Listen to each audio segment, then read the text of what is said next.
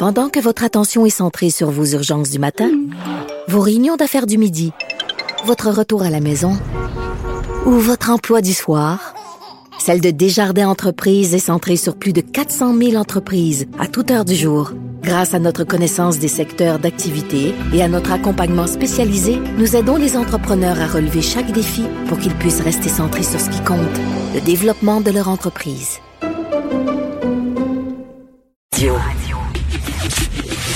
Le commentaire de Mathieu Boccoté, dépensé pas comme les autres.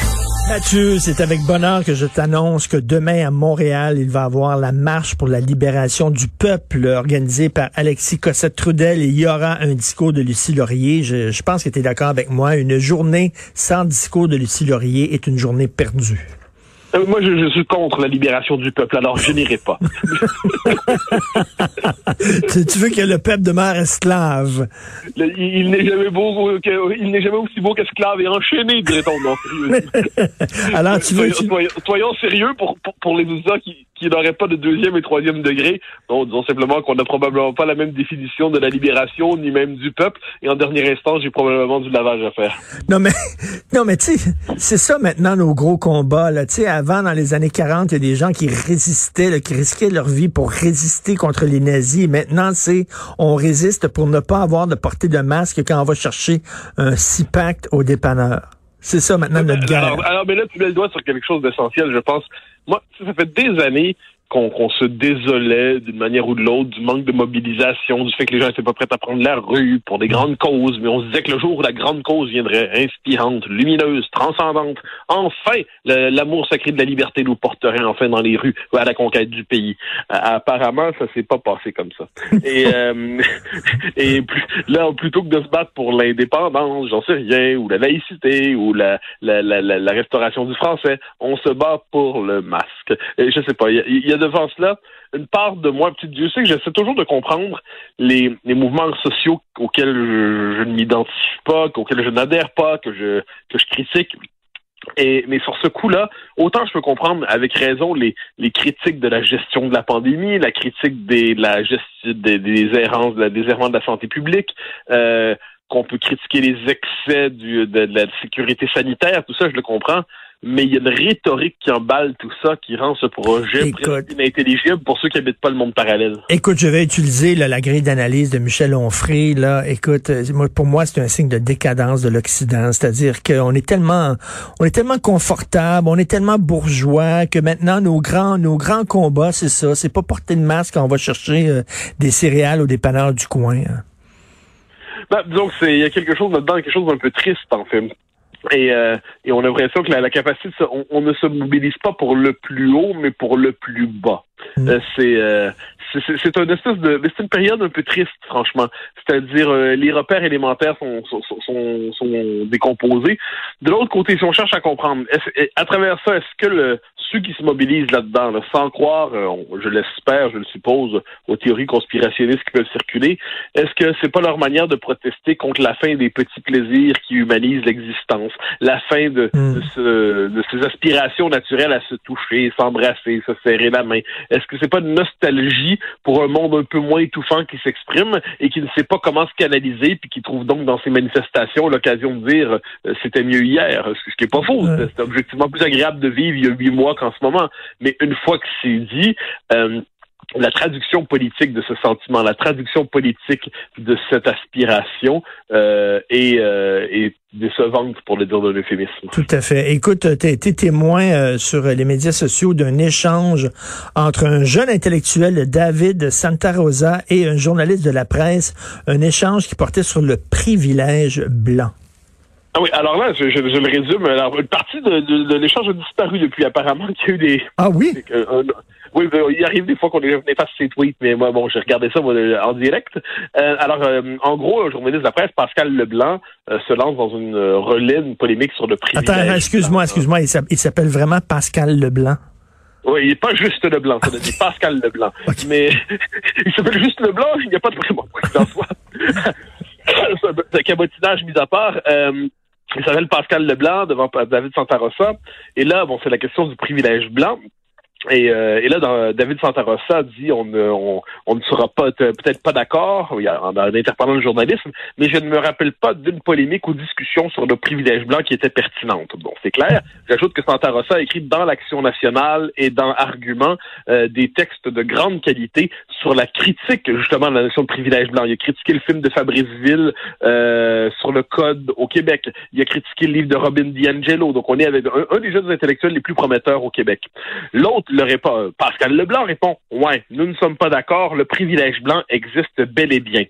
Santa Rosa répond avec des données, des faits et ainsi de suite.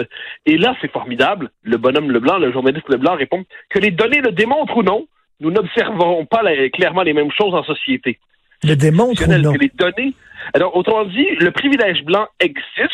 Là, on répond oui, mais les faits disent le contraire. La réponse que les données le démontrent ou non, le privilège blanc existe. C'est presque là. Et là, pour moi, ce petit échange-là, tout simple, euh, qui peut sembler anodin et très révélateur, c'est voilà un journaliste ordinaire qui croit probablement, il fait probablement bien son travail en général. Un journaliste qui ne sait pas qu'il est militant. Un journaliste qui ne sait pas qu'il a basculé dans l'endoctrinement. Un journaliste qui ne sait pas qu'il est un relais idéologique, donc comme ça, et qui considère qu'une notion comme privilège blanc est tout simplement indiscutable. Elle est indiscutable au point même de survivre aux données aux faits qui prouvent qu'elle est plus fragile qu'on ne le croit et qui prouvent qu'on la démontre. Pour moi, ça en dit beaucoup sur l'état d'esprit d'une partie du milieu euh, journalistique et plus largement du milieu médiatique au Québec.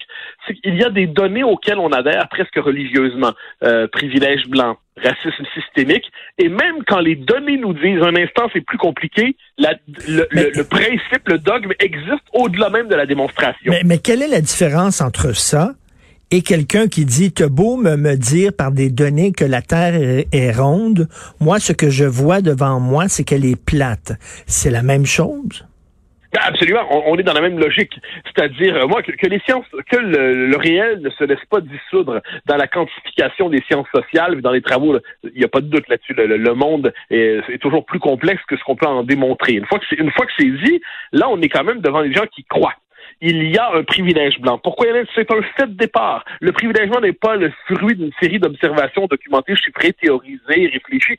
Non, on est devant le fait de départ à partir duquel on réfléchit. Donc, quand on a désormais, puis moi, c'est une chose dont je m'étais inquiété dans mon livre L'Empire du politiquement correct, quand, euh, moi, j'appelle ça l'intégration progressive du vocabulaire militant dans le langage ordinaire.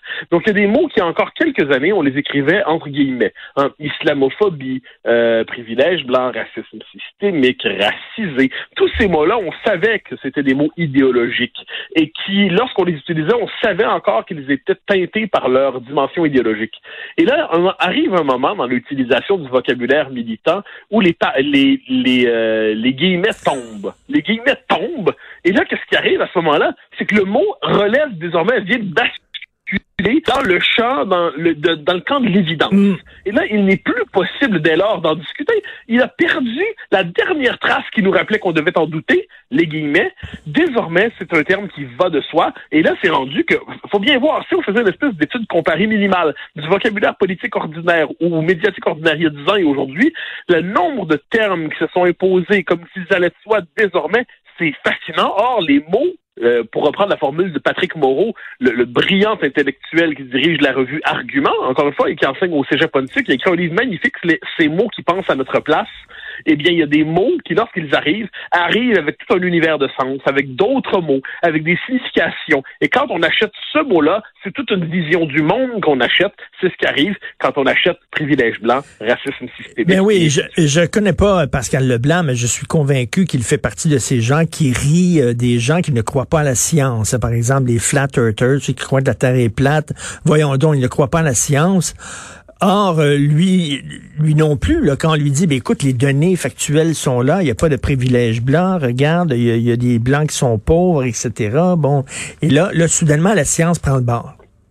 Oui, mais alors, c'est ça qui est fascinant, c'est-à-dire, je ne doute pas, en effet, qu'on est devant un journaliste qui, tout à fait, en général, je, ne doute ni de son honnêteté, ni de sa volonté de bien faire le travail. Je veux dire, c'est pas un procès d'un journaliste qui est très certainement mm. quelqu'un qui, qui, fait tout ce qu'il peut pour bien faire son travail tel qu'il se le représente. Moi, ce qui m'inquiète, c'est que ce journaliste qui jusqu'ici était peu connu, disons-le poliment, euh, devient l'incarnation de cette espèce de normalisation du vocabulaire militant. Et là, effectivement, euh, je, ne doute pas qu'il se moque de l'anti-science, euh, je ne doute pas qu'il se moque de tous les conspirationnistes. Il a raison de se moquer des gens qui se moquent, qui se foutent de la science avec raison. Mais apparemment, quand ça heurte son propre univers de sens, ses propres convictions, là, finalement, on pourrait dire que le travail de la raison prend le bord. Et, euh, et ça nous rappelle une chose, c'est que l'esprit woke, hein, dont on parle souvent, cette espèce d'hypersensibilité aux minorités, je suis de ceux, et je ne suis loin d'être le seul, qui parle désormais de la de la religion woke. Mmh. On est devant un, un, un esprit religieux. C'est-à-dire, même le mot woke est là, l'éveil, éveillé, l'éveil. Hein?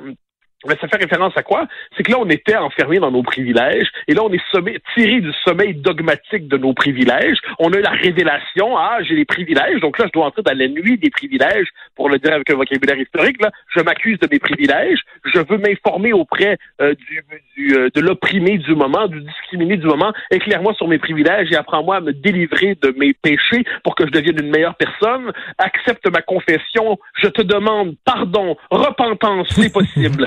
Et, et au terme de cela, eh bien, on est devant un esprit religieux. Et ensuite, il y a ceux qui sont toujours pas éveillés, qui sont toujours pas conscients de leurs privilèges. Eux sont dans la nuit obscure des temps du privilège blanc. Et là, on est véritablement en la matière. Donc, la doctrine de l'éveil, la doctrine des illuminés, de l'autre côté, ceux qui sont pas encore illuminés. On est devant un vocabulaire religieux qui ne sait pas qu'il est religieux et qui se prend même pour la science, puis qui se prend même pour la description journalistique ordinaire.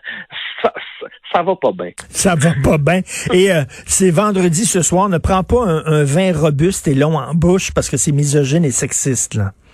Ah, ben moi, je ne, je, ne, boirai désormais que de l'eau, hein, dans l'espoir, enfin, d'être consensuel. Et j'y parviendrai. Encore une fois, il y a le choix de l'eau, et là, je redeviendrai polarisant. bon week-end, Mathieu. Salut. Bonne journée, bye bye.